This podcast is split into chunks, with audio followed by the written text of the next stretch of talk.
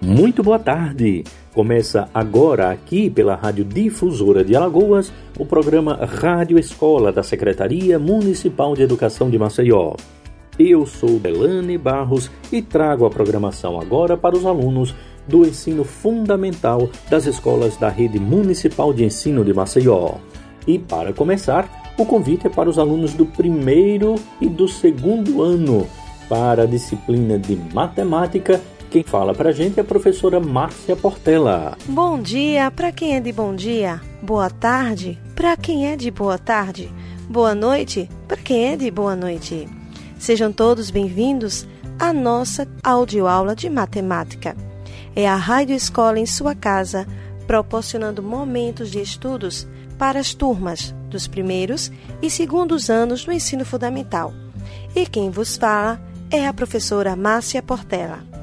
A unidade temática de nossa aula será Números, tendo como objeto de conhecimento construção de fatos básicos da adição. Antes de iniciar a nossa audioaula, propriamente dita, esteja com o seu caderno, lápis e borracha em mãos. Procure um lugar em que fique confortável e concentrado, para que você consiga realizar as nossas atividades de forma tranquila. Vamos iniciar com uma canção de Marcos Botana, violão e voz de Oswaldo, música da soma. Um mais um é igual a dois.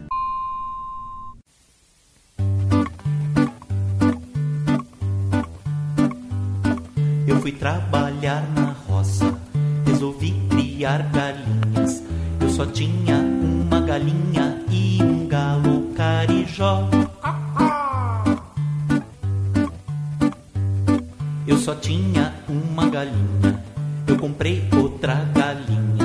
Eu fiquei com duas galinhas e um galo carijó.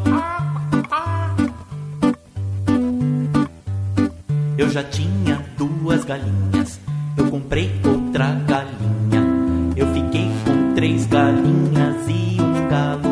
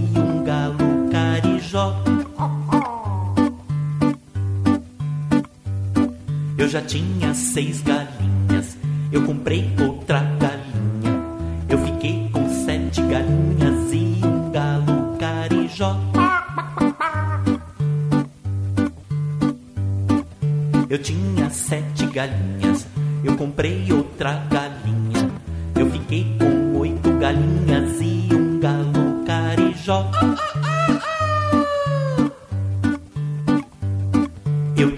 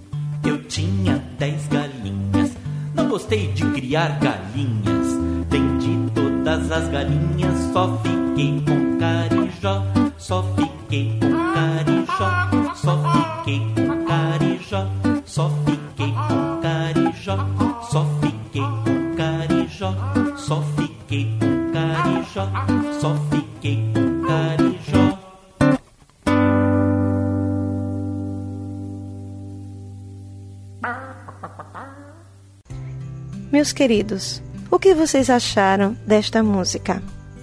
Podemos perceber que a letra da música aborda o saber matemático, que envolve a operação de adição. Quando, na música, ele relata que De início, ele tinha uma galinha e depois comprou uma galinha, ficando duas galinhas e o galo carijó. Mas vamos atentar para a quantidade de galinhas. Em sequência, ele tinha duas galinhas e comprou mais uma.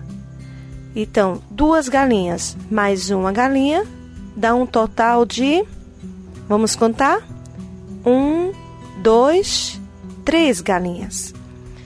Agora ele tem três galinhas e comprou mais uma galinha.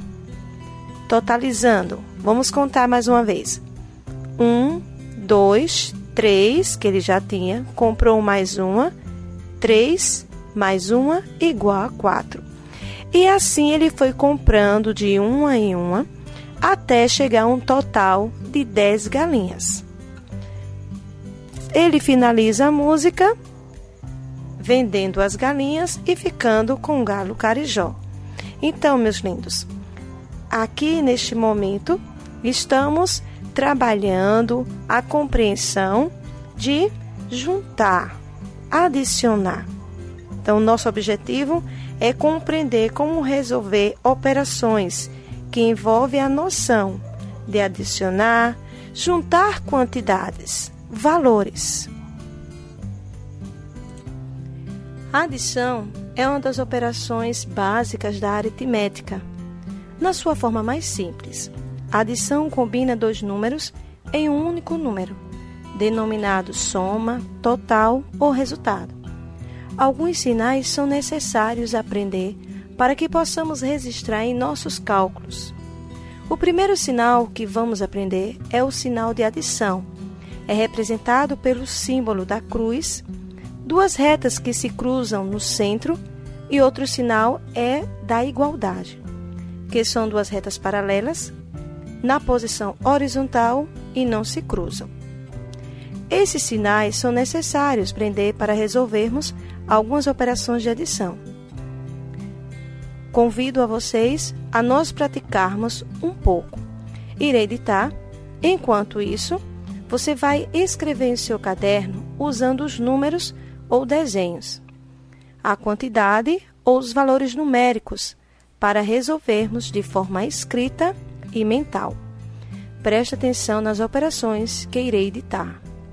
3 mais 4, 5 mais 1, 2 mais 2. Vamos juntos resolver essas três operações simples. Vamos para a primeira. Você tem 3, adiciona mais 4, que vai dar um resultado. Vamos contar. 1, 2, 3. Vamos agora juntar com os 4. Em sequência, 4, 5, 6, 7. Então, 3 mais 4 é igual a 7. Vamos para o 5 mais 1. 5. 1, 2, 3, 4, 5. Mais 1, 6. 2 mais 2. 1, 2. Vamos adicionar mais 2, dando sequência 3, 4. Então, 2 mais 2 é igual a 4. Peço a vocês que continuem concentrados, que agora eu vou ditar algumas operações para que vocês possam resolver com tranquilidade em casa com seu responsável. São elas: 3 mais 3 igual. 1 mais 7 igual. 4 mais 3 igual. Cinco mais quatro igual. Dois mais um igual. Para a nona audioaula de matemática, iremos precisar de alguns materiais, tipo tampinhas de garrafas, pedrinhas, palito de picolé ou sementes. veja o que for melhor para vocês, para que possamos realizar os cálculos utilizando o material concreto. É bom saber que essas atividades que nós estamos fazendo é apenas a técnica operatória. Cuide-se. Breve estaremos novamente na escola.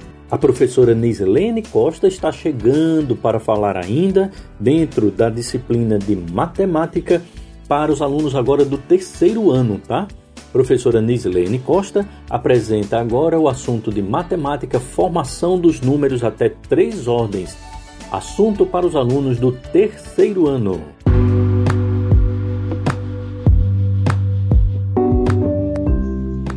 Olá, meus amores do terceiro ano. Eu sou a professora Nislene, da Escola Municipal Floriano Peixoto. Sejam todos muito bem-vindos à nossa sétima aula de matemática. Sentem-se. Acomodem-se, fiquem à vontade, pegue o seu caderno, lápis, borracha e o seu livro de matemática, que chegou a hora de aprender e nos divertir muito juntinhos. Para começar, vamos corrigir a tarefinha de casa. Escrever por extenso os números 98, 70, 63, 42 e 51. Muito bem. O assunto da nossa aula de hoje é formação dos números até três ordens. Aula passada vimos a história dos números. Vimos que os números têm 10 símbolos, que são eles 0, 1, 2, 3, 4, 5, 6, 7, 8, 9. Se nós temos apenas 10 símbolos numéricos, como podemos formar infinitos números? Eu sei o segredo, a mágica, e vou ensinar vocês, meus amores. Para representar o infinito só com estes números, o segredo é o lugar em que o número está. A gente muda o número de lugar, de posição. Vamos ver o que acontece? Vamos desenhar ou pegar um pacotinho de 10 bolinhas ou tampinhas e juntá-las. Quando faço isso, tenho uma dezena. Então, um pacotinho de 10 é igual a uma dezena ou 10 unidades de tampinhas ou bolinhas. Símbolo, símbolo dessa dezena é 1, 0. Número 10. Se eu pegar mais duas tampinhas ou bolinhas, vai ficar 12. Então, eu vou colocar o número 2. No lugar do zero, vamos tirar o zero e colocar o número 2. Qual número formou? Formou o número 12. Então, uma dezena mais duas unidades é igual a 12. O 2 fica na casa das unidades e o 1 um na casa das dezenas. Se eu fizer dois pacotinhos de 10, tenho duas dezenas que é igual a 20, não é mesmo? Mais 5 unidades, teremos 25.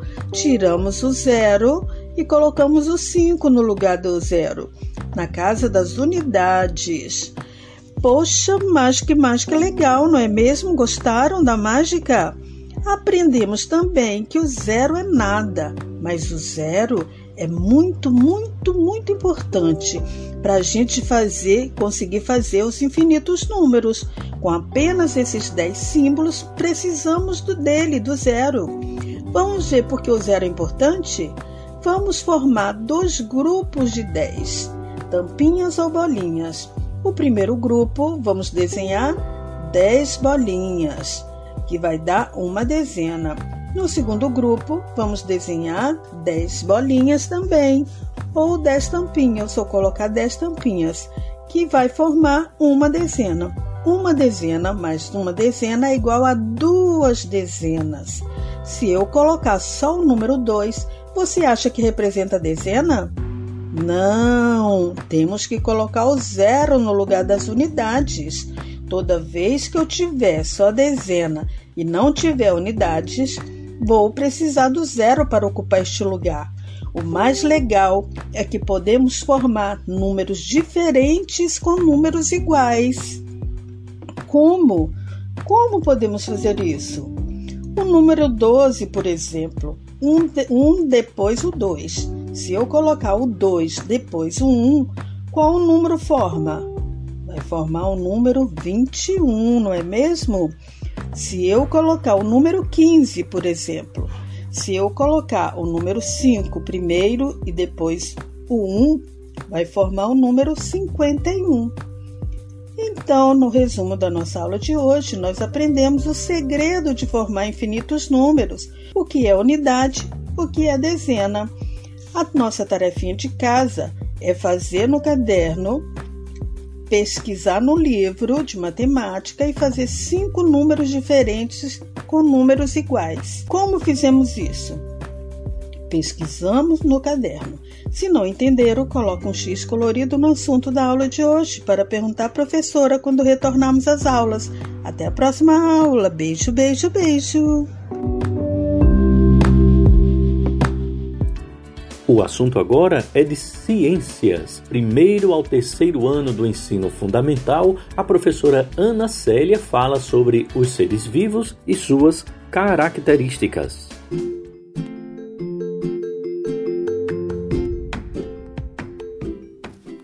Olá, crianças, tudo bem com vocês? Olha só, como é que vocês estão passando aí em casa, na quarentena, tudo bem? Aposto que estão com saudades da escola.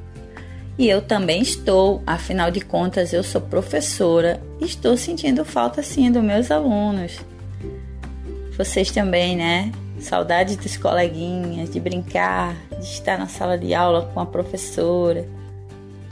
Tenho certeza que vocês estão com saudades. Pois bem, enquanto a gente não volta à escola, vamos ouvir esse podcast. Pois é, essa aulinha aqui é a aula de ciências para o primeiro, segundo e terceiro ano do ensino fundamental 1. E eu, eu sou a professora Ana Célia. Então vamos lá, vamos começar a nossa aula de hoje. A nossa aula de hoje é uma aula muito interessante. Ela fala sobre os seres vivos e suas características. Uhum, isso mesmo. Ah, esse mundo incrível, espetacular dos seres vivos. Seres vivos fazem parte da natureza, da nossa vida, no nosso ambiente. Então vamos falar um pouquinho sobre eles, ok? Muito bem, meus amores. Olha só. Os animais e as plantas são exemplos de seres vivos. Os seres humanos também. Os seres vivos têm um ciclo de vida, necessidades como se alimentar e respirar. Durante a vida, os seres vivos podem dar origem a outros seres semelhantes. É o que chamamos de reprodução. Então, seres vivos somos nós, seres humanos, os outros animais e as plantas. Isso mesmo. As plantas também são seres vivos. Vamos falar sobre essa característica de seres vivos. Você já se olhou no espelho? Você já viu? Olha só, você é um ser vivo.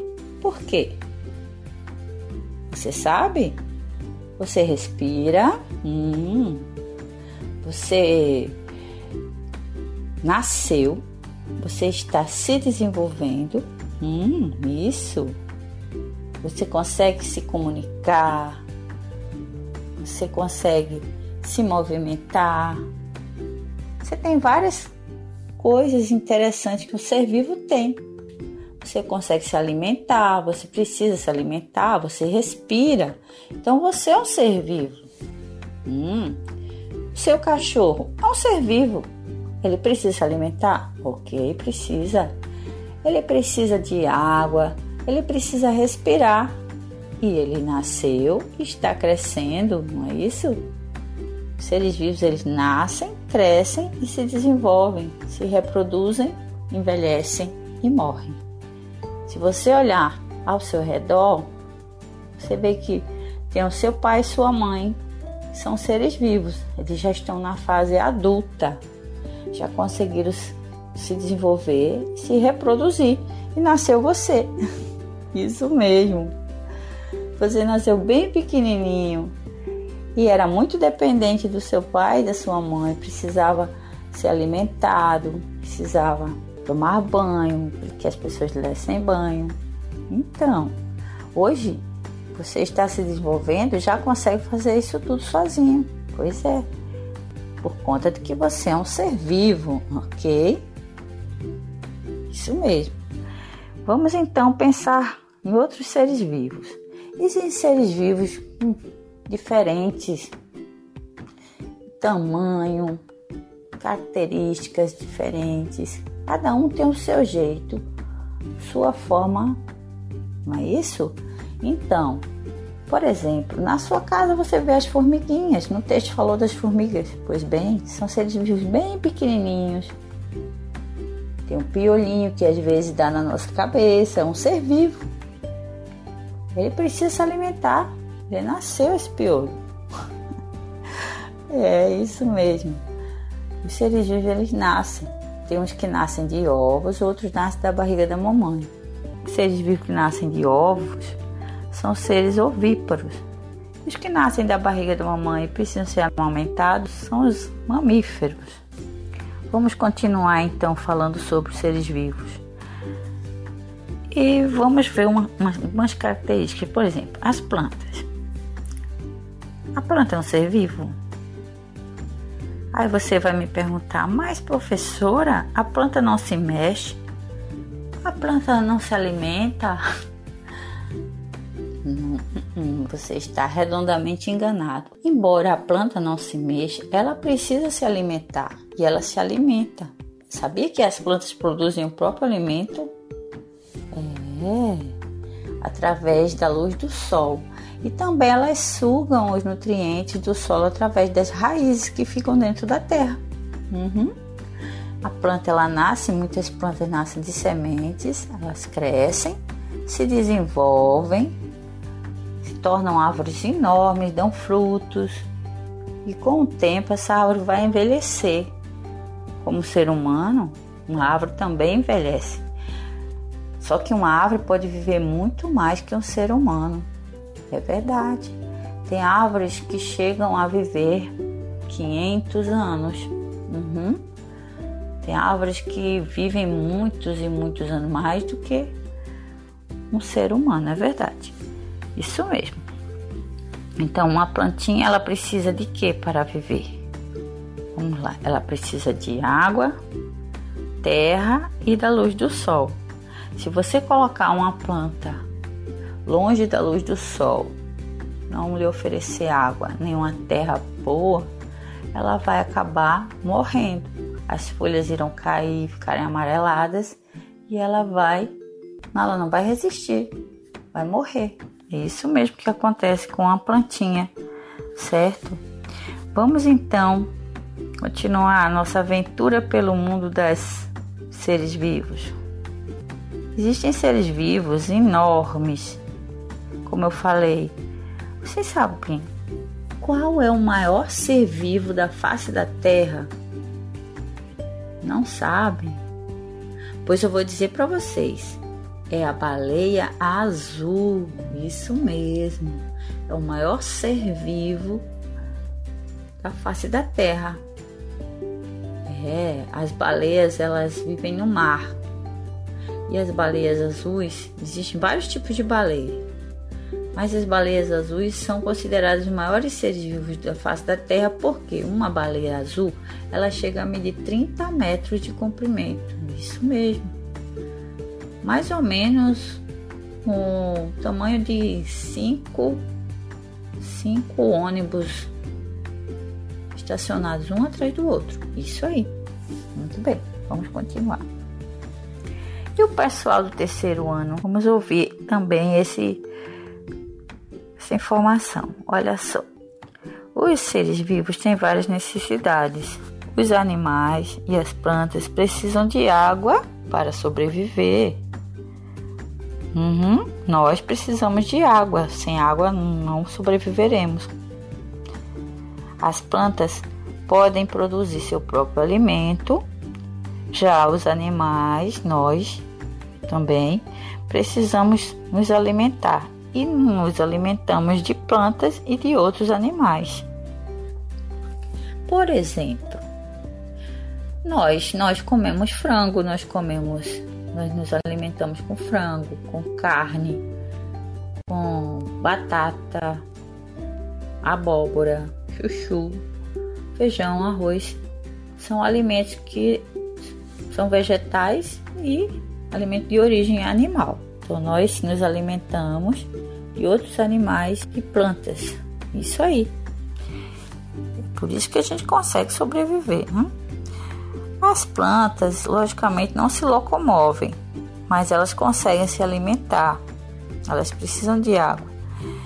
E elas respiram através das folhas. Vocês sabiam disso? Pois bem, é curioso, né? Elas usam as folhas para captar a luz do sol e também para respirar. Para que a gente sobreviva, a gente precisa de oxigênio. É um gás que está misturado ao ar que a gente respira. Está dissolvido e também você encontra oxigênio na água. Por conta disso é que os peixes conseguem respirar dentro d'água. Os peixes também precisam de oxigênio. Tanto é que quando uma água está muito poluída, está pobre em oxigênio, ocorre uma grande mortandade de peixes. Os peixes morrem sem oxigênio porque eles precisam respirar. Entenderam? Pois bem. Então, os seres vivos têm diferentes tempos de vida. Por exemplo, uma tartaruga. Você sabe quanto tempo vive uma tartaruga? Não? Uma tartaruga chega a viver 200 anos. E um ser humano? Você acha que o ser humano consegue viver até quando? O ser humano ele pode viver de 80 a 100 anos, se ele não tiver nenhum problema de saúde grave, se ele se alimentar bem, tiver um estilo de vida adequado, praticar esporte, se alimentar com frutas e verduras, uma alimentação saudável, não usar refrigerante, não tomar muito refrigerante, não comer muito açúcar nem muito sal, uma pessoa consegue realmente chegar aos 100 anos ou mais. Por isso que a gente precisa cuidar da nossa alimentação e da nossa saúde.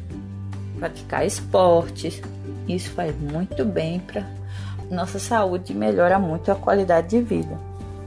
Se você tem um animal de estimação, um cachorro, você acha quantos anos vive um cachorro? Pois é, quem falou aí 13 anos, 15 anos, é isso mais ou menos que um cachorro vive. Isso aí. E sabia que o papagaio, ele vive mais do que um cachorro? É verdade, um papagaio, ele tem em média um tempo de vida de 50 anos. Verdade. Sabiam disso? E o gato? Quantos anos vive um gato? Será que vocês vão adivinhar? Um gato vive em média 12 a 13 anos, mas tem gato que vive muito mais que isso, porque eles vivem com os humanos e quando eles são bem tratados, bem alimentados, têm uma qualidade de vida, né? São sempre assim animais que têm cuidados, adequados, ele pode viver bem mais. Tem gato que chega a viver 20 anos. É verdade. Os cachorros também. Os animais domésticos são bem tratados, eles vivem em geral, eles vivem mais do que um animal selvagem, que precisa lutar pela sobrevivência, precisa caçar alimento, precisa procurar por alimento. Um, um lobo, ele precisa caçar ele precisa de carne, ele é um animal carnívoro e quando ele vai em busca do alimento, ele corre muitos riscos. É isso mesmo. Então, é, depende muito do, de onde vive o animal e como ele é tratado. Hoje em dia, vários animais foram extintos, vários seres vivos estão sendo extintos no nosso planeta por conta da irresponsabilidade e da ganância dos seres humanos. As florestas estão sendo destruídas e Por conta disso, os animais também estão sendo destruídos, porque as florestas, a coleção de árvores e plantas, onde o local é o habitat dos animais selvagens. Quando se destrói uma floresta, se destrói também esses seres que vivem lá. Os macacos, borboletas, sapinhos, todos os animais que vivem naquele habitat, eles acabam morrendo, sendo extintos aos poucos, os macaquinhos e tudo mais.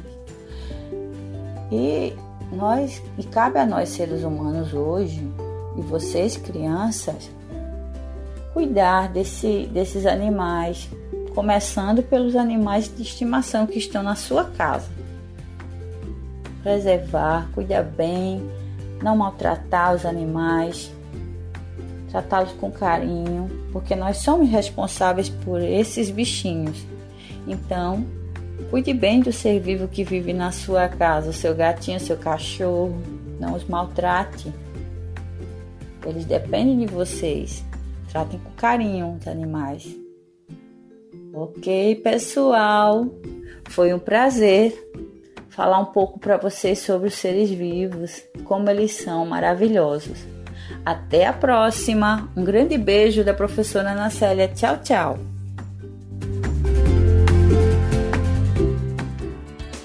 Alunos do quarto e do quinto ano, agora é a vez de vocês, tá? Com a disciplina de matemática, a professora Eliane Ramos fala sobre Na Medida Certa. É o tema da aula de matemática para os alunos do quarto e do quinto ano da Rede Municipal de Ensino de Maceió.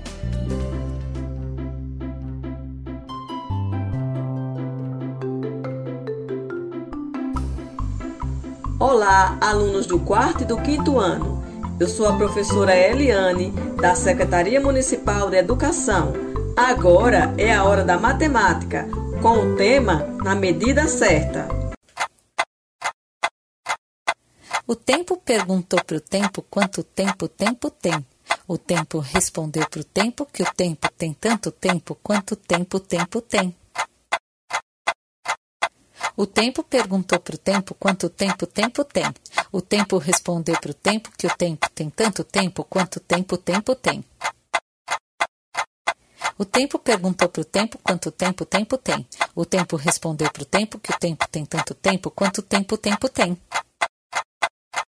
O tempo perguntou para o tempo quanto tempo o tempo tem. O tempo respondeu para o tempo que o tempo tem tanto tempo quanto tempo o tempo tem. O tempo perguntou para o tempo quanto tempo o tempo tem. O tempo respondeu para o tempo que o tempo tem tanto tempo quanto tempo o tempo tem. O tempo perguntou para o tempo quanto tempo o tempo tem. O tempo respondeu para o tempo que o tempo tem tanto tempo quanto tempo o tempo tem. O tempo perguntou para o tempo quanto tempo o tempo tem. O tempo respondeu para o tempo que o tempo tem tanto tempo quanto tempo o tempo tem. O tempo perguntou para o tempo quanto tempo o tempo tem. O tempo respondeu para o tempo que o tempo tem tanto tempo quanto tempo tem. Você acabou de ouvir o trava-língua sobre o tempo da página no YouTube para matracar Agora a aula vai começar. Esta é a aula de número 2. Que horas são? Que horas você tem aí no seu relógio? Diariamente são ditas várias expressões sobre o tempo, como: Levanta, menina, levanta, menino, está na hora de acordar e tomar o café. Se você não levantar, vai perder o ônibus. O próximo sairá às 10 horas.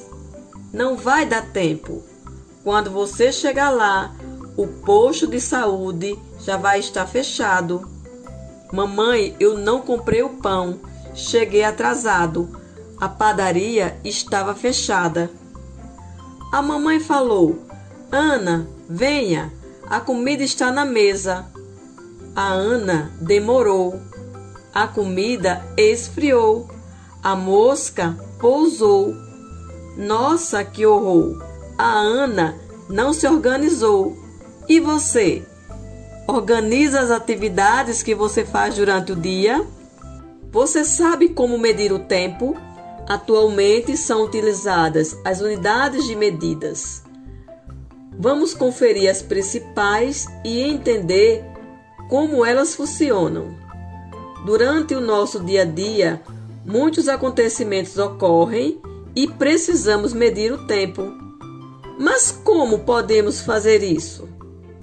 Como podemos medir o tempo gasto de nossa casa para a escola? O tempo de duração de uma aula. O tempo de duração de uma partida de futebol. O tempo de duração de um desenho na TV. Esses são apenas alguns exemplos de tantos outros que ocorrem durante o nosso dia a dia. Como medir o tempo? Você sabia que antigamente o homem, para realizar suas tarefas, também precisava se orientar, mas não tinha os instrumentos que nós temos hoje para medir o tempo? O homem primitivo usava o sol e as estrelas como forma de orientação. Sabia que era dia pela luz do sol e a noite pelo brilho das estrelas. E agora? Como medimos o tempo? Atualmente existem vários aparelhos com essa finalidade, mas aquele que mais usamos é o relógio. Você tem um relógio? O seu relógio ou o relógio de alguém da sua família, das pessoas que moram com você. O relógio é digital ou analógico? Você sabe qual a diferença entre esses dois relógios? Você sabe qual é a unidade de medida que o relógio marca? O relógio marca as seguintes unidades de medidas do tempo: os segundos, os minutos e as horas. 60 segundos cabem em um minuto. 60 minutos cabem em uma hora. Ou seja, uma hora é igual a 60 minutos e um minuto é igual a 60 segundos. Segundo é muito tempo ou pouco tempo? Vamos fazer um teste? Abra sua mão e quando eu falar já, você vai fechar a sua mão rapidamente. Já. O tempo de você fechar a mão é de aproximadamente um segundo. Vamos fazer outro teste. Feche seus olhos e quando eu falar já, você dá aquela piscada, você vai fechar seus olhos rapidamente. Já. Pronto. O tempo de você fechar os olhos é de aproximadamente um segundo. Vamos continuar a brincadeira. Vamos contar agora de 1 até 5, indo e voltando. Do menor para o maior. Do maior para o menor. 1, dois, três, quatro, cinco, cinco, quatro, três, dois, um. Vamos de novo. Agora você vai marcar no, nos dedos essa contagem. Um, dois, três, quatro, cinco, cinco, quatro, três, dois, um. Quanto te, quantos dedos você marcou para fazer, é, para fazer essa contagem? Dez dedos? Exatamente. Então, essa contagem, para fazer essa contagem, foi gasto aproximadamente 10 segundos. Agora vamos contar de 1 até 10 e você vai marcar nos dedos. 1, 2, 3, 4, 5, 6, 7, 8, 9, 10 nós contamos aproximadamente 10 segundos. O que dá tempo fazer em um segundo, em 5 segundos, em 10 segundos? Um minuto tem 60 segundos. De 10 segundos para 60, faltam quantos segundos? Vou repetir. Um minuto tem 60 segundos. Contamos 10 segundos. Para completar um minuto, faltam quantos segundos? Exatamente, faltam 50 segundos. 60, 50 mais 10, 60. Já vimos que para marcar as horas utilizamos o relógio. Há vários tipos de relógio, mas os relógios mais utilizados atualmente são os relógios digitais e os relógios analógicos. Os relógios digitais marca as, marcam as horas utilizando algarismos. Os algarismos são separados por dois pontos. Do lado direito estão marcados os minutos e os segundos. Do lado esquerdo está marcado as horas. O relógio analógico tem três ponteiros e é marcado com números ou traços. Os números são de 1 até 12. Entre um número e outro, marca-se 5 minutos. Somando 5 minutos, no total, equivale a uma hora. São 5 minutos, mais 5, mais 5, até completar uma hora. Até completar 60 segundos, 60 minutos ou uma hora. Para saber o início e o término de um evento, é importante medir o tempo e saber fazer a leitura das horas no relógio. O nosso tempo acabou. A aula terminou. Vou passar para vocês duas atividades. A primeira, vocês vão organizar em um quadro ou fazer uma lista com os horários das principais atividades que vocês realizam durante o dia, como estudar,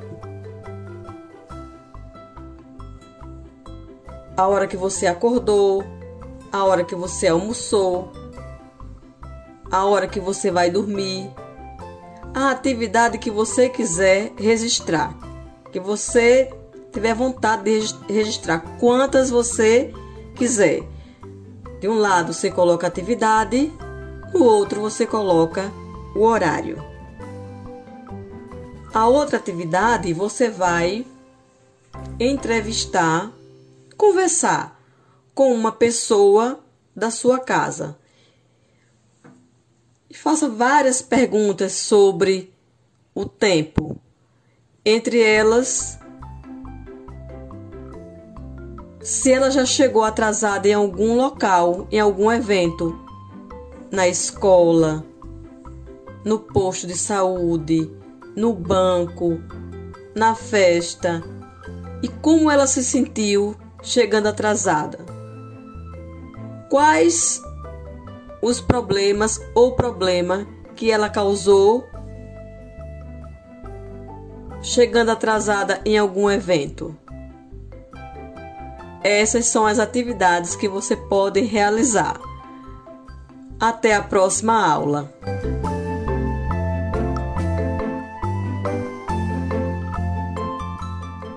A professora Ieda vai apresentar agora o assunto microorganismos dentro da disciplina de ciências para os alunos do quarto ano e logo depois a professora Ieda fala para os alunos do quinto ano sobre o tema nutrientes e os hábitos alimentares. Professora Ieda, com a gente agora. Boa tarde, turma. Vamos para a nossa quinta aula de ciências do quarto ano com a professora Ieda. E o tema da aula de hoje é microorganismos. Vamos falar um pouquinho sobre microorganismo e a aula será maravilhosa. Super interessante o tema de hoje. Vocês sabem o que são microorganismos? Onde estão? O que fazem? Os microorganismos são seres vivos que não podem ser vistos a olho nu. Isso quer dizer que nós não conseguimos vê-los. Eles são tão pequenos, tão pequenos que nós não conseguimos ver. Só vamos poder vê-los através de um aparelho chamado de microscópio. Você já deve ter ouvido falar sobre esse aparelho. Ele aumenta muito o tamanho do ser vivo e só assim nós vamos poder ver os microorganismos. Vocês sabiam que os microorganismos eles possuem características próprias, diferentes uns dos outros? Suas características, seu jeito de viver são diferentes um dos outros e eles estão em todas as partes, em todos os lugares. Nós podemos encontrar na nossa roupa, na água, no ar, na rua, nos alimentos, nos hospitais, no supermercado, na padaria, estão por todas as partes. Por isso que é muito fácil de pegar, de contrair um vírus ou uma bactéria. Até aí vocês estão entendendo? Então vamos continuar nossa aula. Afinal, microorganismos são bons ou ruins? Alguns são bons, pois fazem bem para o nosso organismo e para a nossa saúde. Por exemplo, tem bactérias no nosso intestino que ajudam a digerir vários alimentos e ainda monitoram o desenvolvimento de outros microorganismos que podem causar doenças. É legal isso, crianças? São os soldadinhos do bem. Pois é, toda vez que um invasor tenta atacar, eles estão lá para para defender. Vocês sabiam que existe aqueles que participam da produção de alimentos? Pois é, existe aquelas bactérias que transformam os alimentos. Então, do leite faz-se o queijo, né? Então houve uma transformação. O iogurte, pães, pizza. Então esse processo, essa transformação, esses alimentos eles existem porque houve essa transformação transformação por meio de bactérias e outros são decompositores. Vocês lembram dos decompositores? Nós aprendemos um pouquinho na aula passada. Isso, os decompositores são microorganismos, são fungos, e bactérias que decompõem reciclando a matéria orgânica, como resto de alimentos, troncos, folhas secas, animais mortos, fezes e outros. São matéria orgânica que são decomposta pelos decompositores. Vocês devem lembrar um pouco disso que foi falado na aula passada. Agora eu vou dizer algumas curiosidades dentro do nosso tema. Vocês já ouviram falar numa doença chamada catapora? Já tiveram catapora? Isso, aquelas bolinhas vermelhas cheias de líquido dentro que dói que só, né, gente? Dói bastante, incomoda, coça. É a catapora. Ela é causada por vírus. Sabia que o nome é varicela? É o nome dela, só que nós conhecemos por catapora. Agora ouçam bem: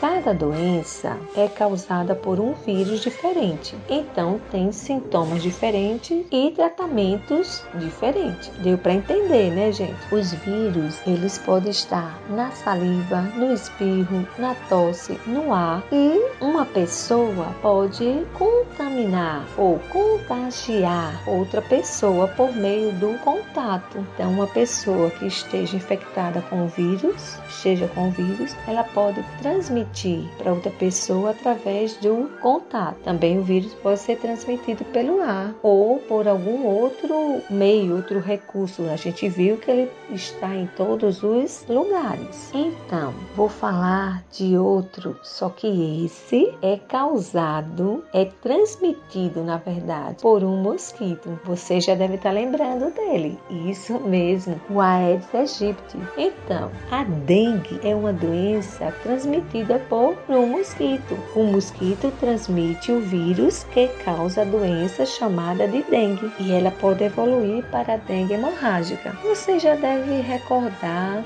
que a professora da sala já deve ter comentado, você já deve ter ouvido sobre a dengue. E nós também aprendemos lá na escola que devemos ter cuidado com a higiene do ambiente. Devemos evitar água parada para que esse mosquito não se reproduza. Lembram? Eles gostam de água parada e limpa, quando eles vão pôr os ovos. Vão nascer e vão contaminar as pessoas, é, picando-as e deixando nela o vírus. Então, gente, olha só, tá surgindo aí, nós estamos vivendo momentos de pandemia. A pandemia, ela acontece também por causa de um vírus, a COVID-19. Ele é transmitido de uma pessoa para outra. Uma pessoa pode contagiar outra, infectar, né, outra pessoa através do contato. Então, por isso que nós devemos evitar contatos, beijos, abraços, é, passar nossas mãos na boca, nos olhos. Devemos estar sempre lavando as mãos, usando máscara, higienizando os alimentos, a nossa casa, a nossa roupa. Então, é algumas das formas de evitar esse contágio. E os sintomas é febre alta, dificuldade de respirar, dor na cabeça, no corpo, cansaço, dor na garganta, nariz escorrendo. Lembrando que as pessoas podem sentir sintomas diferentes. Elas não são, não acontece todos esses de uma vez. É um vírus que ataca as vias respiratórias os pulmões. Lembram? Então vocês já escutaram bastante falar sobre a Covid-19 na televisão, nos jornais, em todos os meios de comunicação. Então, gostaram da aula de hoje? Está acabando, mas vocês irão dar continuidade em casa, certo? Então vocês irão pegar o caderninho que provavelmente já está na mão de vocês. Anota aí. Vocês irão pesquisar e registrar no seu caderno o vírus da atualidade, ou seja, do momento. Escrever aí no seu caderno qual a forma de contágio, os sintomas e a prevenção de que? Do vírus a Covid-19. Anota aí, não esquece, coloca a aula rádio número 5 e coloque sua série. Super fácil, né? Até a próxima aula. Um beijo no coração. Boa tarde, turma. Vamos para a nossa quinta aula de ciências do quinto ano com a professora Ieda. E o tema de hoje é nutrientes e os hábitos alimentares. Para se manter vivo, crescer com saúde e ter energia, o corpo humano precisa de nutrientes. Os nutrientes são substâncias presentes nos alimentos. São eles os carboidratos, as proteínas, os lipídios, as vitaminas e os minerais. Vocês devem recordar, a gente já falou um pouquinho sobre eles nas aulas anteriores. A água ela é indispensável, criançada, para o funcionamento do nosso corpo. Por isso, para ter uma alimentação saudável, nós devemos ingerir bastante água. As hortaliças e as frutas contêm muitas vitaminas e minerais necessários para que o corpo funcione bem, além de ajudar na prevenção de doenças. Esses alimentos também contêm fibras, que não são consideradas nutrientes, mas são muito importantes, pois garantem o funcionamento dos intestinos. Os lipídios fornecem energias e são importantes na manutenção da temperatura do corpo. Exemplos de alimentos ricos em lipídios são o azeite, o óleo e o abacate. Então nós já vimos aí que a água é importante. Vimos também as vitaminas e os minerais, os lipídios e ainda faltam mais dois. Vamos falar um pouquinho sobre proteínas e carboidratos. As proteínas fornecem principalmente o material necessário para o crescimento e a manutenção do nosso corpo. Então, crianças, vocês não podem deixar de consumir proteína. Vocês estão em fase de crescimento e aí vão precisar consumir proteínas para crescer e manter o corpo saudável.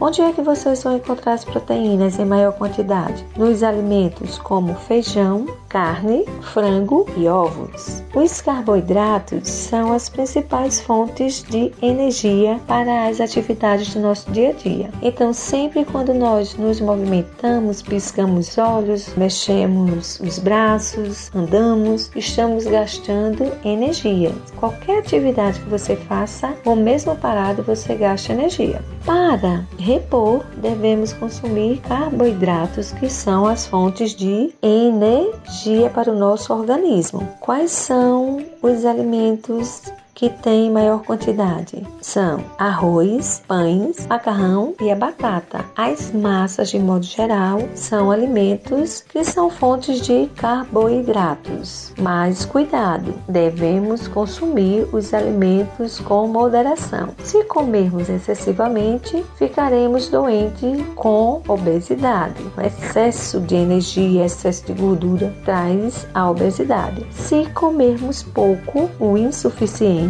vamos também adoecer ficando desnutridos. Então, ao nos alimentarmos, devemos equilibrar comer o suficiente sem exagero, comer de forma normal, sem exagero, nem muito e nem pouco. Nossa alimentação deve ser variada, suficiente e bem colorida para que a gente possa estar comendo todos os nutrientes necessários para o nosso organismo. E não podemos esquecer, nossa alimentação deve ser bem limpa, higienizada. Ao preparar, deve ser preparado com uma boa higiene higiene, uma limpeza de nutrientes, né? Frutas, verduras, as carnes, tudo bem higienizado. Devemos tomar bastante água, não esquecermos, a água é fundamental para a nossa vida. E uma curiosidade sobre os hábitos alimentares. Os hábitos alimentares. Você sabia que faz parte da história de um povo, faz parte da cultura? Pois é, os hábitos alimentares de um povo são construídos ao longo de sua história e faz parte de sua cultura. Por isso, a comida e os modos de preparo e de consumo dos alimentos podem variar bastante de uma cultura para outra.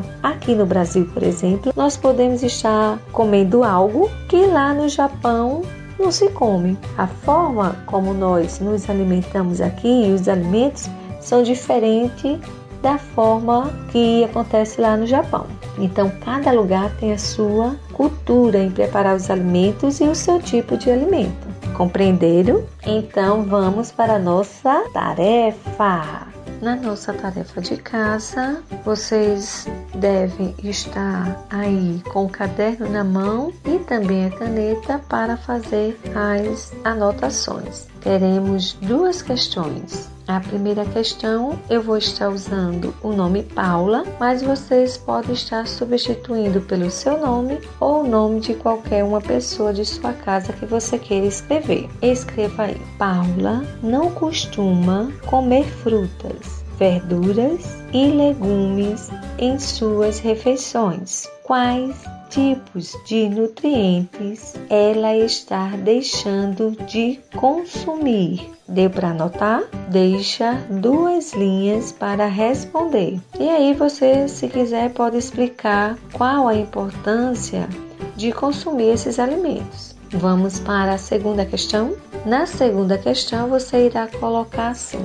classifique os alimentos de acordo com os nutrientes. Aí você vai colocar letra A: ovos e carne. Deixa uma linha para escrever quais são os nutrientes que nós podemos encontrar nos ovos e na carne. Letra B: óleo e manteiga. Deixa também uma linha para responder que tipo de nutriente vai estar no óleo e na manteiga. Letra C: pão e batata. Deixa uma linha. Letra D: laranja e tomate. Muito bem, assim termina a nossa tarefa. Um beijo no coração e até a próxima aula. Foi um prazer estar com você. Todo mundo já sabe, não é? Agora é a vez da história. Uma história para gente abrandar um pouco os assuntos educacionais que são transmitidos todos os dias aqui pela Rádio Difusora de Alagoas. A contadora Meire Deise Nascimento, da Biblioteca Carlos Moliterno, apresenta para gente a história A Mulher da Capa Preta, uma adaptação de Ana Luísa da Silva.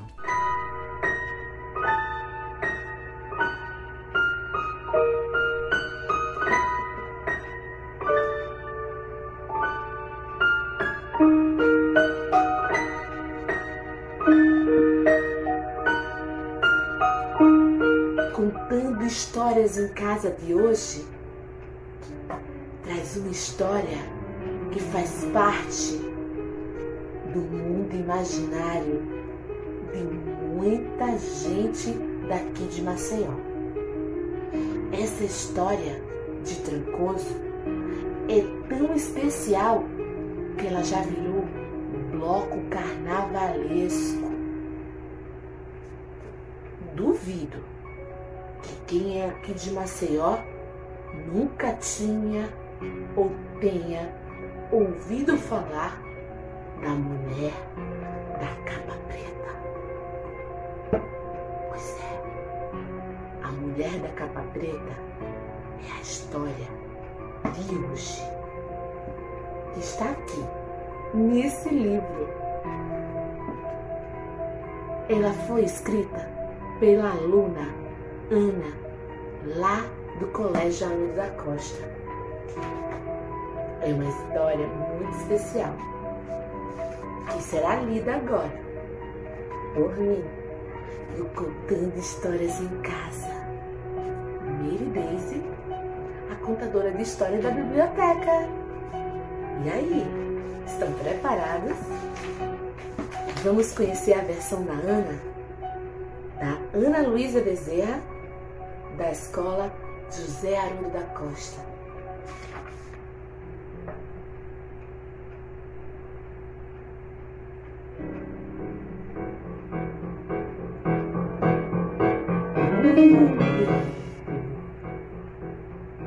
A mulher da capa preta. José era um jovem maquinista casado, pai de nove filhos.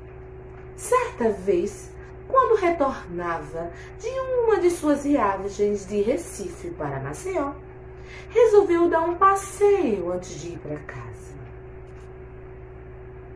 Foi até um bar que ficava vizinho ao cemitério São José, no bairro do Prado. Pediu uma cerveja e, gole após gole, sentado, pensava na vida. Quando levou o terceiro gole à boca.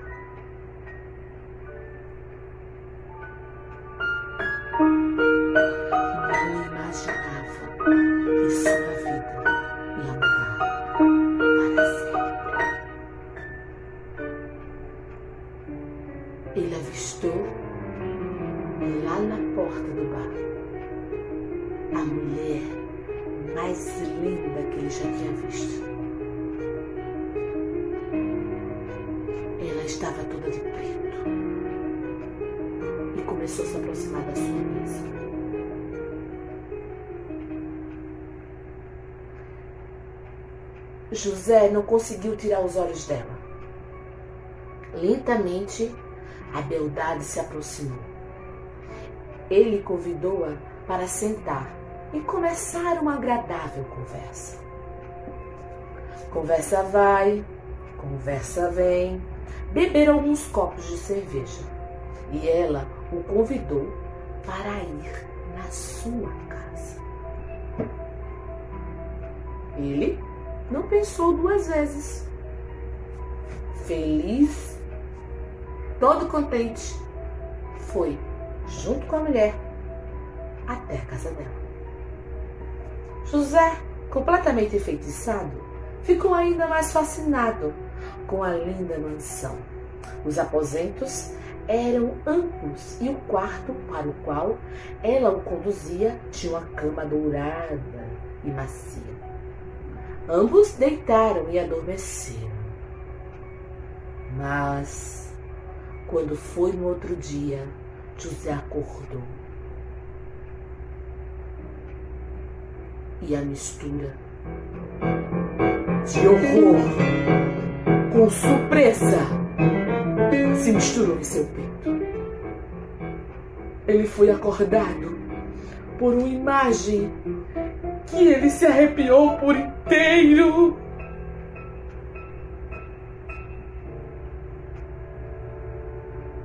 Era o coveiro do cemitério São José.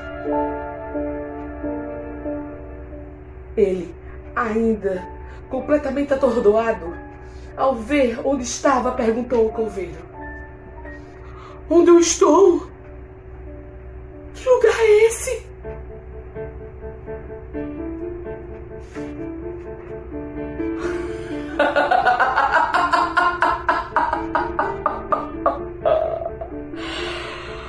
Rio Coveiro. O senhor dormiu na sepultura da mulher da capa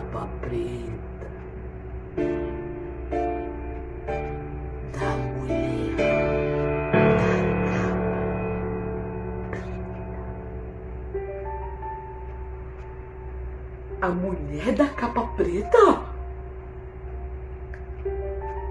Como? Eu estava com uma morena linda ao meu lado. Eu até não voltei pra casa só pra ir pra casa dela.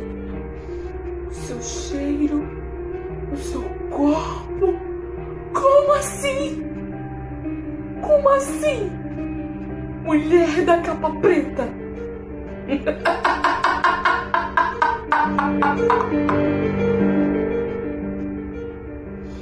A mulher da capa preta. Enfeitiça os homens solitários ou aqueles que não lembram que tem casa. E o traz pra cá para o seu túmulo aqui no cemitério José. José pulou do túmulo apavorado.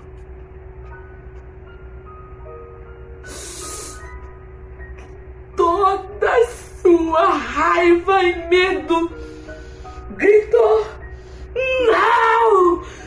Eu fui enganado! Eu beijei uma defunta! o coveiro riu tanto que esqueceu até do que estava fazendo.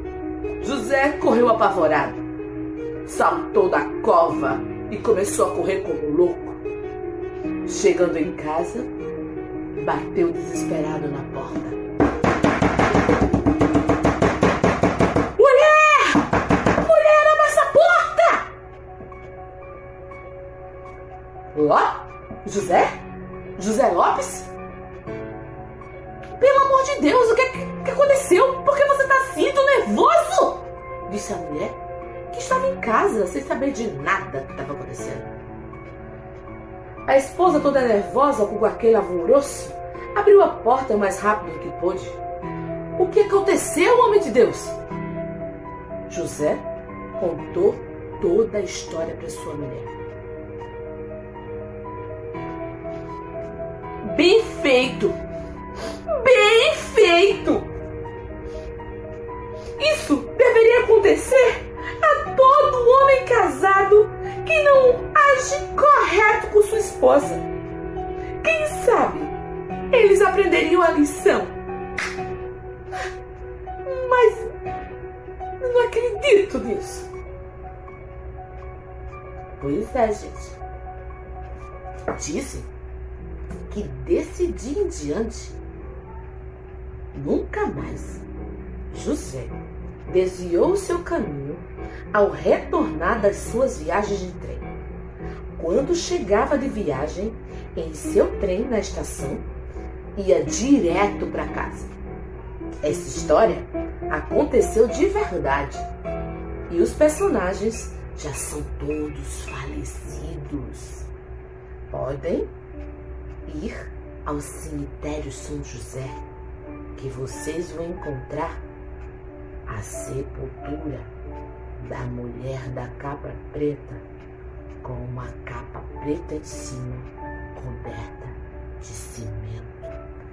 Pois é, a nossa aluna da rede, a Ana Luísa Bezerra, do Colégio Haroldo da Costa, contou essa história que eu estou contando agora para você.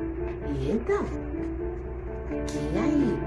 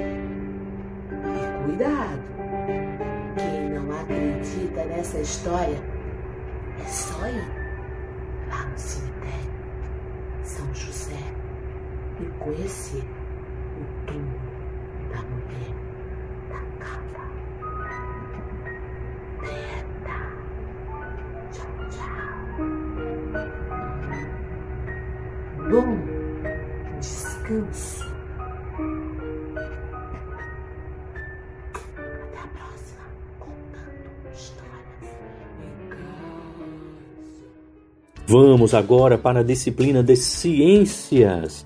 Inicialmente, a professora Ana Paula fala para os alunos do sexto ano com o tema Produtos Sintéticos. Logo depois, a professora Ana Paula fala para os alunos do sétimo ano sobre poluição ambiental.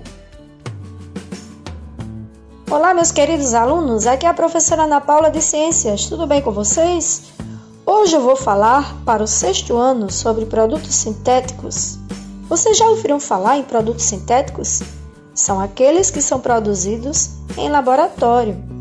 Por exemplo, o plástico. O plástico é um produto muito útil hoje em dia. Se fazem vários objetos com plástico, inclusive partes de veículos são feitas com plástico. Mas o plástico, ele gera muita poluição ambiental, porque dura muitos anos para se decompor, cerca de mais de 200 anos. Imagine só. Por isso que quando vamos criar qualquer produto, devemos pensar na agressão ao meio ambiente que ele pode gerar. Ok? O criador do plástico foi Alexander Parkes, que ele criou com o objetivo de beneficiar a humanidade. Foi em 1862 a descoberta da parquesina, primeiro plástico. Não é interessante? Pois é, existiram outros cientistas que no século XX criaram grandes coisas. Por exemplo, a descoberta da penicilina, que foi em 1928. Apesar de ser um produto natural, a penicilina, ela fez com que a humanidade se beneficiasse muito através da descoberta de outros antibióticos, como a amoxicilina, que é derivada da penicilina. A amoxicilina é um produto semissintético que é utilizado para combater infecções de garganta. E a penicilina foi descoberta por acaso. É uma história bem curiosa.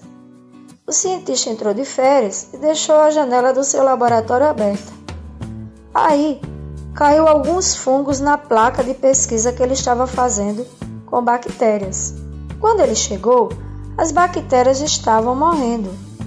Aí ele observou atentamente no microscópio e viu que os fungos estavam produzindo uma substância que matava bactérias. Aí descobriu a penicilina. E daí surgiram os outros antibióticos semissintéticos. Certo, pessoal? É uma curiosidade muito interessante, não é? Vocês também podem observar a natureza e fazer grandes descobertas e serem futuros cientistas. Por exemplo, a invenção do velcro foi feita com a observação da natureza.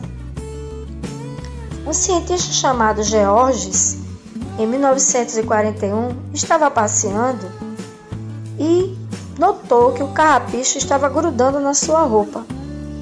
Aí, ele criou o velcro baseado na estrutura do carrapicho. Não é interessante? Então, nós podemos fazer essas descobertas também, que beneficiam a humanidade. Só é observar atentamente tudo ao seu redor.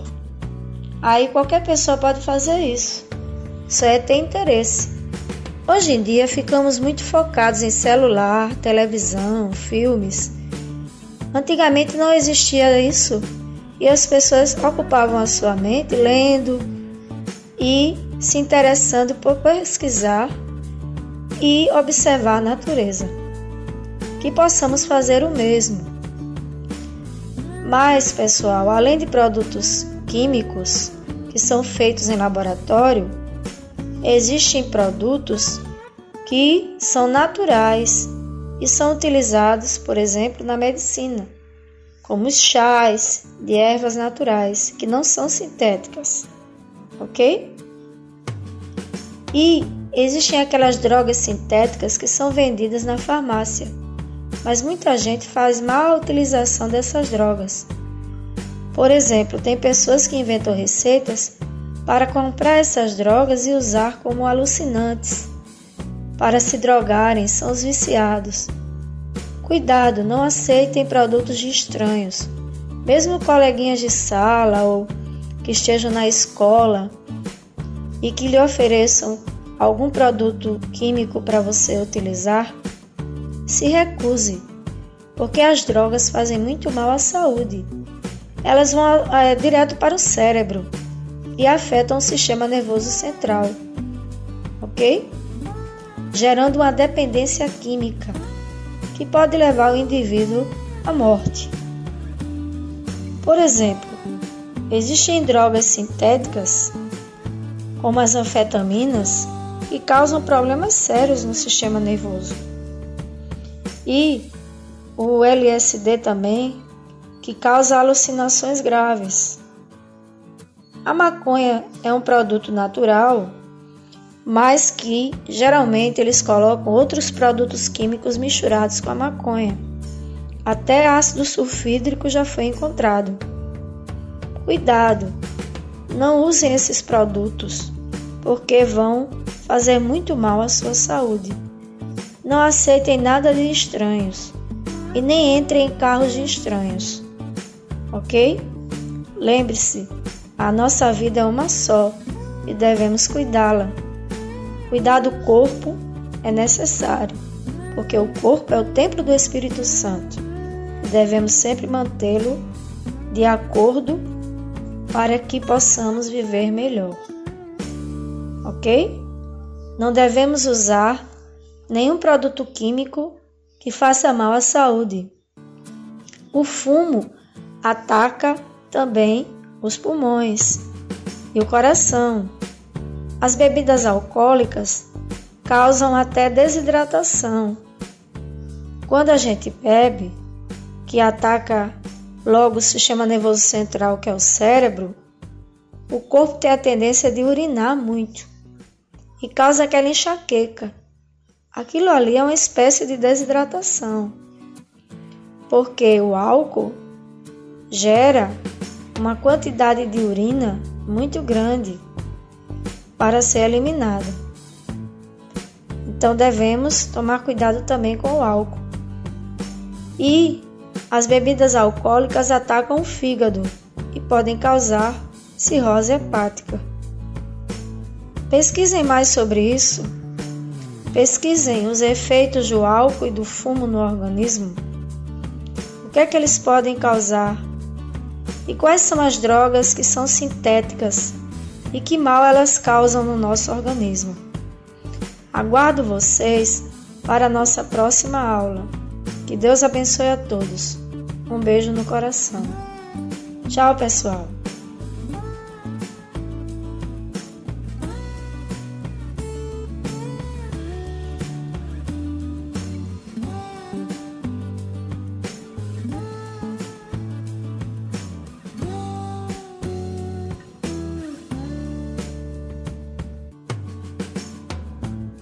Olá, meus queridos alunos, aqui é a professora Ana Paula de Ciências, tudo bem com vocês?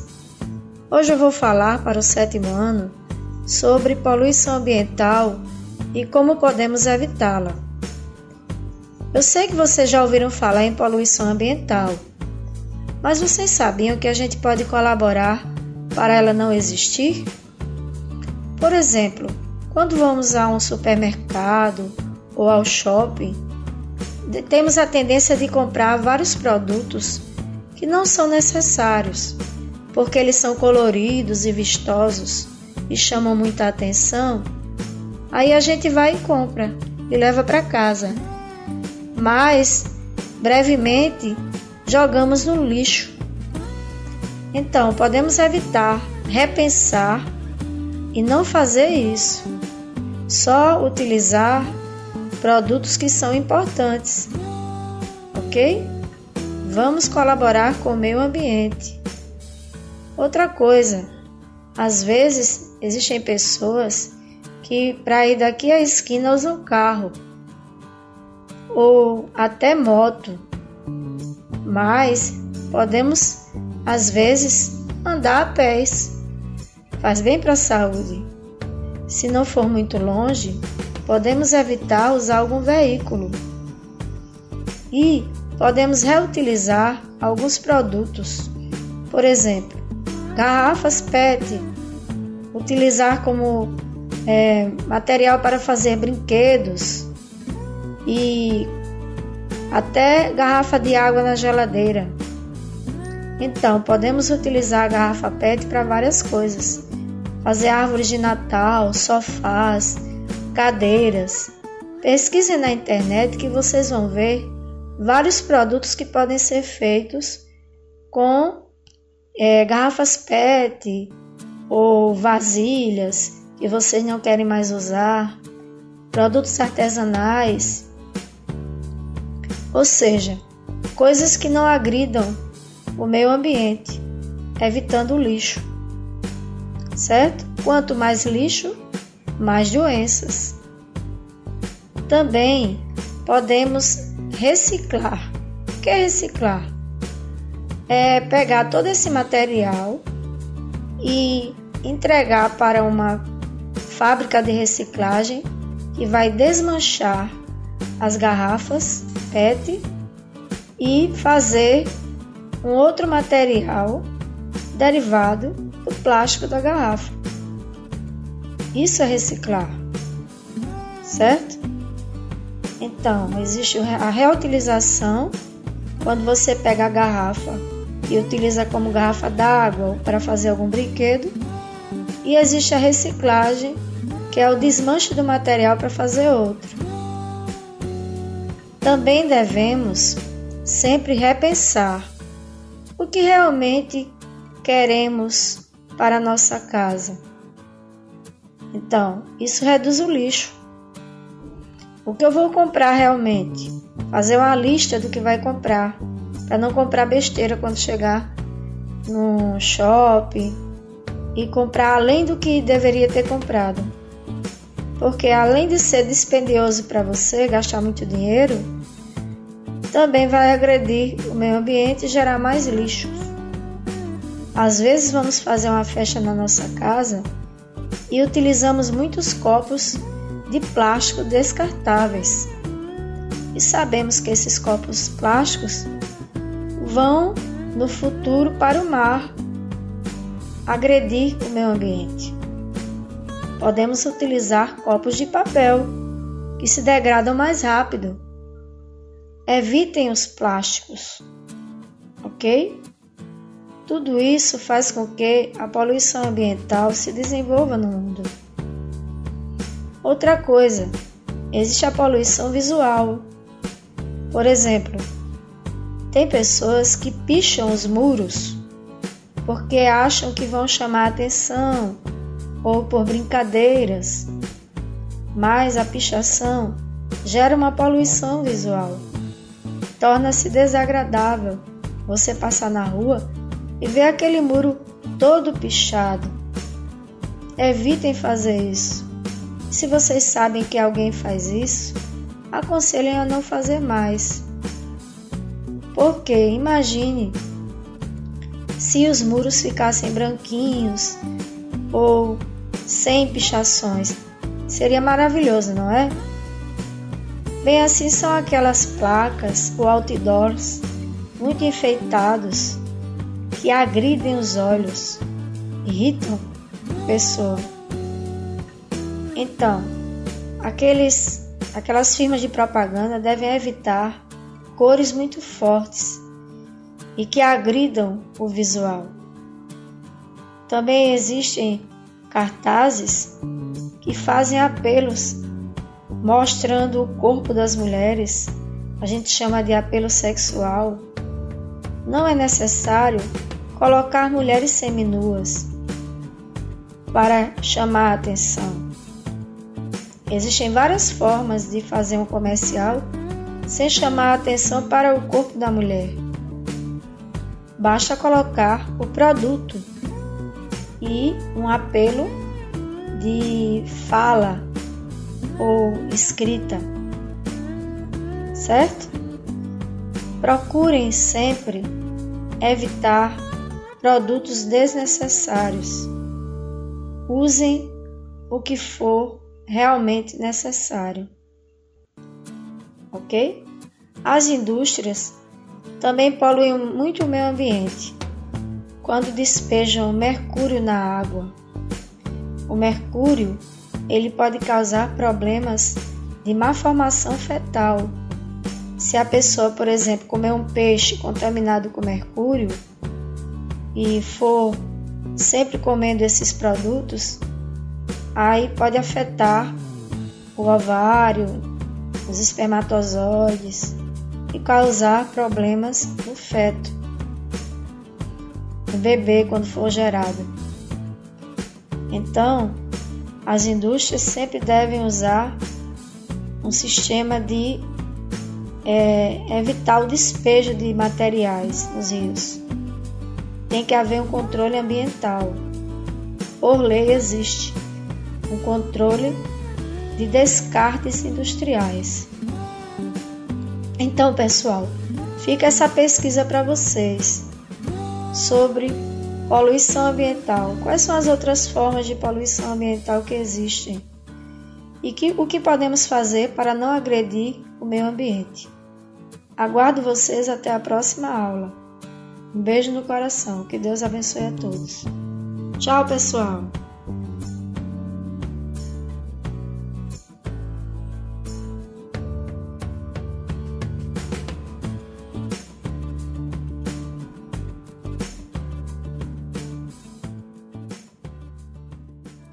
professora Ana Paula continua com a gente, falando dentro da disciplina de ciências, agora para os alunos do oitavo ano. O assunto: transformações de energia. E logo depois, a professora Ana Paula continua com a gente, desta vez para os alunos do nono ano, falando sobre estrutura da matéria.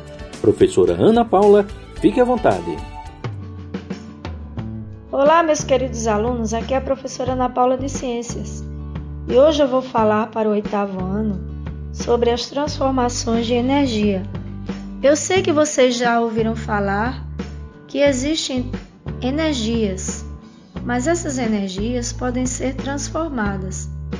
Por exemplo, quando comemos um alimento, esse alimento tem componentes químicos, sais minerais, vitaminas, que vão fazer parte do nosso corpo e gerar movimento. Ou seja, é uma energia química se transformando em energia mecânica, que é a energia do movimento. Quando ligamos o ventilador, por exemplo, a energia elétrica está se transformando em energia mecânica também. Quando o ventilador começa a girar e se movimentar. A máquina de lavar também é do mesmo jeito. Nós ligamos ela na eletricidade e a máquina se movimenta ao ponto de lavar a roupa. Agora a geladeira e o ar-condicionado. Que tipo de energia é? Que tipo de transformação de energia está acontecendo ali? Na verdade, é a energia elétrica se transformando em energia térmica, ou seja, energia de temperatura. Certo, pessoal? Ou seja, existem vários tipos de energia mas cada energia é transformada em outro tipo de energia para gerar movimento, calor, frio, certo? Existem, por exemplo, a energia solar e a energia eólica, que são formas diferentes de energia. A energia solar ela é captada por placas que vão transformar a energia solar em energia elétrica para as casas. A energia eólica é o vento que gera energia elétrica. Ou seja, as energias elas sofrem várias transformações. E essas transformações são necessárias para que haja formação de calor, de frio, movimento, certo? E isso vai fazer com que o mundo funcione. Por exemplo, a energia nuclear é a energia derivada do núcleo do átomo, que vai gerar uma energia elétrica para as nossas casas. Então, as transformações de energia são muito importantes e podem ser armazenadas em sistemas e serem convertidas em vários tipos de energia. Um exemplo clássico, que não é muito conhecido por vocês, é a energia potencial, que é a energia que está armazenada nos corpos e são transformadas em energia de movimento. Isso acontece, por exemplo, quando nós pegamos uma pedra e jogamos de um precipício, por exemplo, de uma montanha para baixo. Ao cair, aquela pedra ela estava com uma energia potencial e quando ela cai, aquela energia vai ser transformada em energia de movimento pela queda do corpo, certo? Então, é uma energia potencial sendo transformada em energia de movimento, que é chamada de energia cinética. Certo, gente? Então, esse tipo de energia ela acontece na queda dos corpos, quando uma energia potencial gravitacional que está numa elevação, uma montanha, ou num prédio e que caia de cima para baixo, atraída pela força da gravidade da Terra, aí essa energia potencial vai ser transformada em energia de movimento, também chamada energia cinética. Entenderam? Bom, então, resumindo, Existem transformações de energia, por exemplo, energia elétrica sendo transformada em energia de movimento, energia térmica, energia solar sendo transformada em energia elétrica, energia eólica sendo transformada em energia elétrica, que vai servir para as nossas casas, então, existem vários tipos de transformações de energia. Mas como podemos economizar energia elétrica nas nossas casas? Vocês sabem? Existem métodos muito simples. Por exemplo, se você tem na sua casa uma, um ar-condicionado, você pode ligar de início, resfriar o quarto e depois desligar. Porque o ar-condicionado consome muita energia e não deve ser ligado o tempo todo, certo? Outra coisa, a geladeira também consome muita energia. Quando você passa a abrir muito a porta da geladeira, aí você vai gastar mais energia. Então, evite estar abrindo a porta da geladeira sem necessidade. Certo?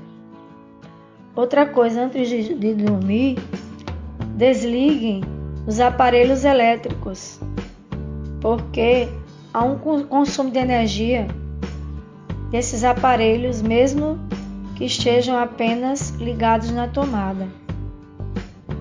Não esqueçam, pessoal, façam uma pesquisa sobre o funcionamento da geladeira, do ar-condicionado, do ventilador, como é que eles funcionam, o que é um gerador elétrico,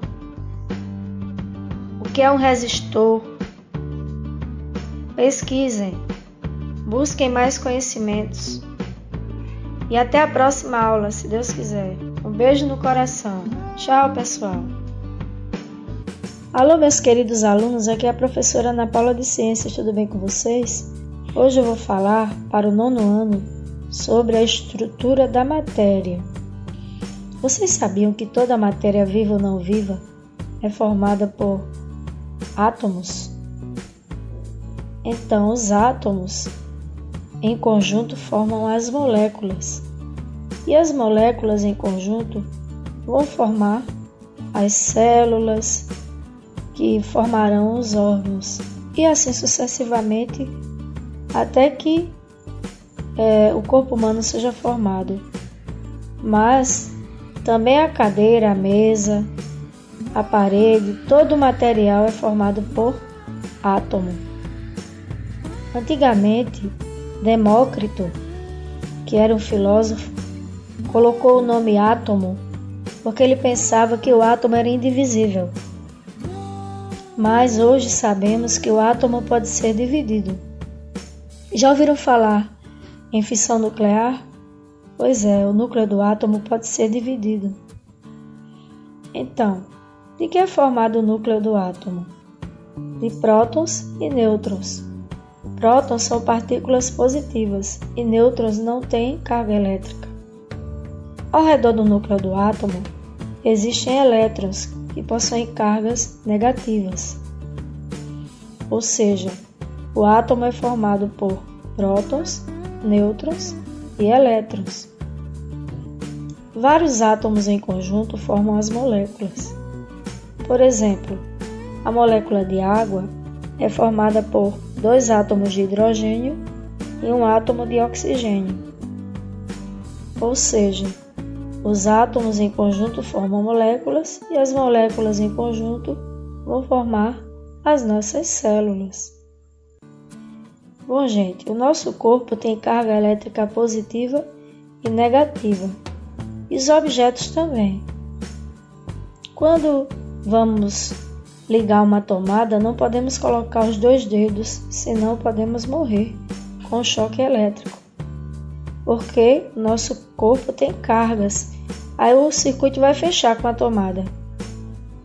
Percebemos também que existem cargas elétricas no nosso corpo quando tocamos, por exemplo, numa televisão que está com a imagem ruim.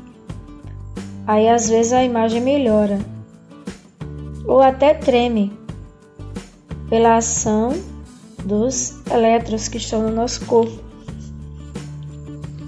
Então, o nosso corpo possui substâncias orgânicas e inorgânicas, e todas as duas substâncias possuem cargas elétricas.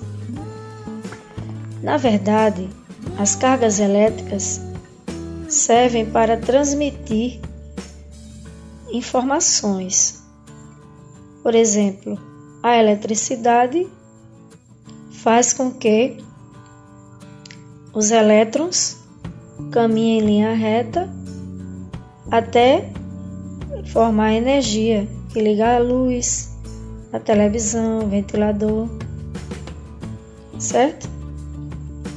Bom, mas nós sabemos que os átomos foram descobertos, na verdade, por John Dalton. Foi o primeiro que descobriu a existência do átomo. Bom, mas depois de John Dalton, existiram outros cientistas que fizeram vários desenhos da estrutura do átomo. Por exemplo, é, o Bohr, Rutherford, que foram grandes cientistas que pesquisaram o átomo. Sabemos que os átomos eles são muito importantes porque possuem cargas elétricas. E essas cargas elétricas geralmente são as mesmas. Por exemplo, quando existem dois prótons, existem dois elétrons. Quatro prótons, quatro elétrons. Para que haja um equilíbrio no átomo. Quando os átomos perdem seus elétrons, aí se chama íon. Íon é um átomo que perdeu ou ganhou elétrons. Também pode ganhar elétrons. Aí é chamado de íon. Quando ele perde ou quando ele ganha, ele deixou de ser átomo e passou a ser íon. Mas como é que o átomo pode perder ou ganhar elétrons? É porque existem átomos que possuem elétrons sobrando, que podem ser perdidos. E esses elétrons vão fazer parte de outro átomo, certo? Mas existem átomos que precisam de mais elétrons Aí eles ganham elétrons até formar uma molécula. Ok? Nesse processo de perda e ganho de elétrons é que vão sendo formados é, os íons e também é, os átomos é, os átomos positivos e negativos que são chamados de íons. Eles mudam de nome de átomos para íons. Certo? Bom, pessoal, eu deixo para vocês uma pesquisa. Pesquisem a história do átomo. Como foram feitas as descobertas científicas sobre a estrutura do átomo como é o desenho do átomo atual? Sabemos que vários cientistas, como John Dalton, que eu já falei, Bohr, Rutherford, fizeram experiências para comprovar as partículas atômicas. Eu aguardo vocês na próxima aula. Beijo no coração. Tchau, pessoal. Disciplina muito importante agora, arte. Do sexto ao nono ano, os alunos acompanham a explicação do professor Emanuel Tenório e o tema é folclore. Professor, boa tarde. Olá, como vai? Tudo bem? Eu sou o professor Tenório da escola Évia Valéria Maia Amorim, localizado no Vilagem Campestre. E hoje iremos tratar sobre o folclore. O motivo é simples. Em agosto é comemorado o mês do folclore. Mas o que é o folclore? Como surgiu essa palavra? Isso e muito mais estaremos aprendendo aqui na Rádio Escola Maceió, na Rádio Difusora. Folclore, origem da palavra. É formada por dois vocábulos, folk e lore. Folk vem do latim vulgus, que quer dizer multidão, que vem do alemão Vogue, que quer dizer popular. O inglês quer dizer povo. Lore significa na língua inglesa conhecimento. passando a ter o significado de conhecimento tradicional de um povo. Formulário Ortográfico de 1943. Foi um conjunto de instruções estabelecida pela Academia Brasileira de Letras para organização do vocabulário ortográfico da língua portuguesa. Assim, a palavra folklore era escrita com K e usava-se hífen. Foi alterada a letra K por C e a supressão do hífen. Desde então até hoje permanece a palavra folclore. As primeiras instituições do folclore. A primeira instituição criada com o objetivo de estudar o folclore foi a Sociedade do Folclore, o Folklore Society, que surgiu em Londres em 1878. Os debates realizados por esse grupo levaram-no a considerar como folclore elementos que pertenciam aos seguintes parâmetros: narrativas tradicionais, costumes tradicionais, crenças e superstições, linguagem popular. Narrativas tradicionais são contos, mitos e lendas. Costumes tradicionais são festas populares, danças tradicionais, etc. Crenças e superstições são crendices populares e outros elementos, como a magia e a bruxaria. Linguagem popular são dialetos e jargões populares. Os estudos realizados por esta sociedade londrina contribuíram para a popularização da matéria, e logo outras associações voltadas para estudar o folclore foram criadas na Europa e nos Estados Unidos. Então, America Folklore Society foi fundada em 1888 por William Wells Newell, que estava no centro de um grupo diversificado de estudos de, da de universidades, antropólogos, museus e homens e mulheres de letras e assuntos distintos. Em 1945, a sociedade tornou-se membro do Conselho Americano de Sociedades Aprendidas. Reconhecimento da Unesco ao folclore. A importância do folclore é tanta que é reconhecida pela Unesco, entidade vinculada à Organização das Nações Unidas, a ONU, que reconhece o folclore como patrimônio cultural e material, ressaltando a importância da preservação das diferentes manifestações que a formam. Agora vamos ouvir Caboclinhas do Passo de Camaragibe, do mestre Joel Otaviano, produzido em 2001. Esta obra é fruto do CD Cantos dos Foguedos e Danças do Folclore Alagoano. Foi lançado no dia 22 de agosto de 2002 e é o resultado da pesquisa coordenada pelo eterno professor e folclorista Ranilson França.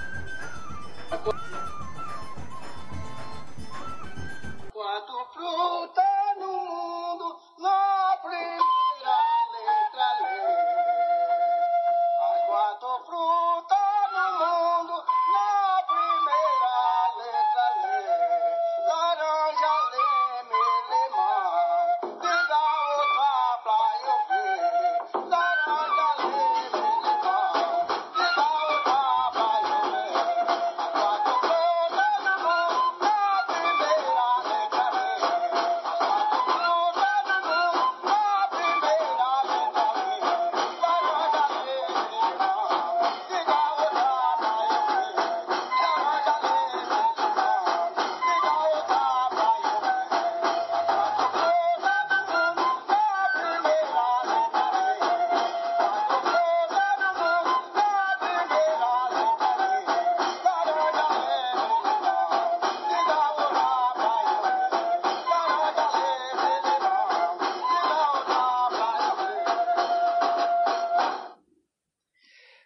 Caboclinhas de Passo de Camaragibe, Mestre Joel Taviano, 2001. Ranilson França de Souza nasceu no dia 19 de junho de 1953 na Chando Pilar, Alagoas. Filho de José Belarmino de Souza e de Jerusa França de Souza. Vindo morar em Maceió, cursou o primário no grupo escolar Dom Pedro I e o ginásio no Colégio Hélio Lemos e Colégio Estadual, terminando o segundo grau no Colégio Guido. Participava ativamente do Grêmio Estudantil, integrando a equipe da revista Mocidade. Os anos passados na sua querida Xande Pilar deu-lhe a oportunidade de conhecer alguns dos foguedos, guerreiros, pastoris, baianas, cavalhadas, entre, entre outros, ficando contaminado pela beleza e riqueza da cultura popular de Alagoas. Aos 18 anos, já era um estudioso do folclore alagoano. Foi discípulo de grandes folcloristas como Theo Brandão e Pedro Teixeira, e amigo do folclorista José Maria Tenório Rocha. A nossa homenagem ao eterno professor e folclorista Ranilson França. Agora é hora da atividade. Essa atividade servirá para os sextos, sétimos, oitavos e nonos anos. Enquanto você vai lá dentro pegar o seu caderno e o seu lápis para anotar a atividade de hoje, vamos escutar o Pastoril de Santa Luzia do Norte com Ivanilson Monteiro. Boa noite a todos por minha chegada. Eu que sou Giana, fui quem dei entrada. Mestre contra mestra, beleza elas são. As lindas pastoras vinham no cordão. Mestre contra mestra, beleza elas são. As lindas pastoras vinham no cordão. A mestra é Tatiana,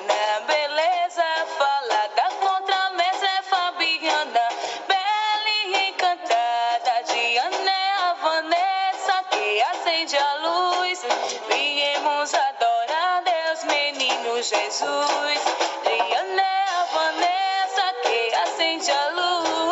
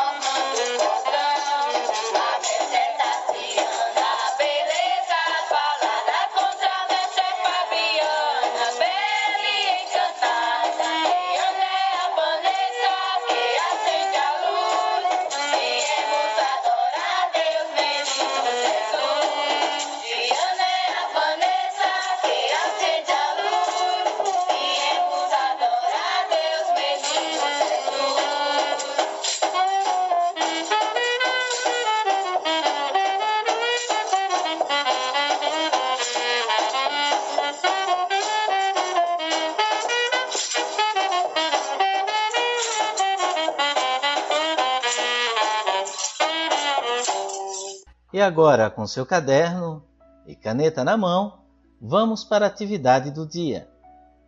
Qual o tema que estudamos e que fala do conjunto de práticas e saberes de determinado povo, que é transmitido de geração em geração? Olha, começa com a letra F e tem oito letras e termina com a letra E. Qual o tema que estamos estudando? Primeira questão é esta. Qual o tema que estamos estudando? Questão número 2.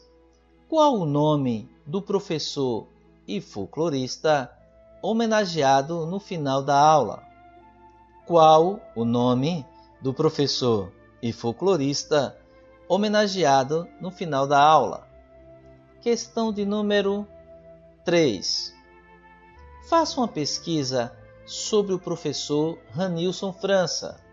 Coloque no caderno onde ele nasceu, onde ele estudou e o que motivou o professor a estudar o folclore alagoano. Faça uma pesquisa sobre o professor Ranilson França. Coloque no caderno. onde ele nasceu, onde ele estudou e o que o motivou o professor a estudar o folclore alagoano. E por último, você já participou ou assistiu algum grupo de folclore a se apresentar? Descreva sua participação ou aquilo que você assistiu. Como eram as roupas, as músicas, o que falavam? Havia dança? Como era? Era em círculo ou se apresentava de outra forma? Se você já participou ou assistiu de algum grupo, assistiu algum grupo folclórico se apresentar, descreva a sua participação. Se você não participou, só assistiu, então descreva aquilo que você assistiu, como eram as roupas, as músicas e o que falavam. Haviam dança? Era em círculo ou se apresentava de outra forma? Vou repetir agora todas as perguntas. Qual o tema que estamos estudando? 2. Qual o nome do professor folclorista homenageado no final da aula? 3. Faça uma pesquisa sobre o professor Ranilson França. Coloque em seu caderno onde ele nasceu, onde ele estudou e o que motivou o professor a estudar o folclore alagoano. E por último, você já participou ou assistiu algum grupo de folclore se apresentar? Descreva sua participação ou aquilo que você assistiu. Como eram as roupas, as músicas, o que falavam. Havia dança? Como era? Era em círculo ou se apresentava de outra forma? Bem, eu espero que a gente tenha contribuído para enriquecer o nosso conhecimento sobre um dos maiores patrimônios que nós alagoanos possuímos, que é o patrimônio cultural voltado para o nosso folclore. Que Deus abençoe vocês e até a próxima semana e um grande abraço. Nosso muito obrigado a vocês que acompanharam o programa desta terça-feira, dia 7 de julho, aqui pelas ondas da Rádio Difusora de Alagoas enquanto estamos distantes socialmente por causa da pandemia do novo coronavírus, vamos nos encontrando aqui pelas ondas da rádio pioneira do nosso estado. Nosso muito obrigado a cada um de vocês, obrigado pela audiência e até o nosso próximo encontro. Boa tarde!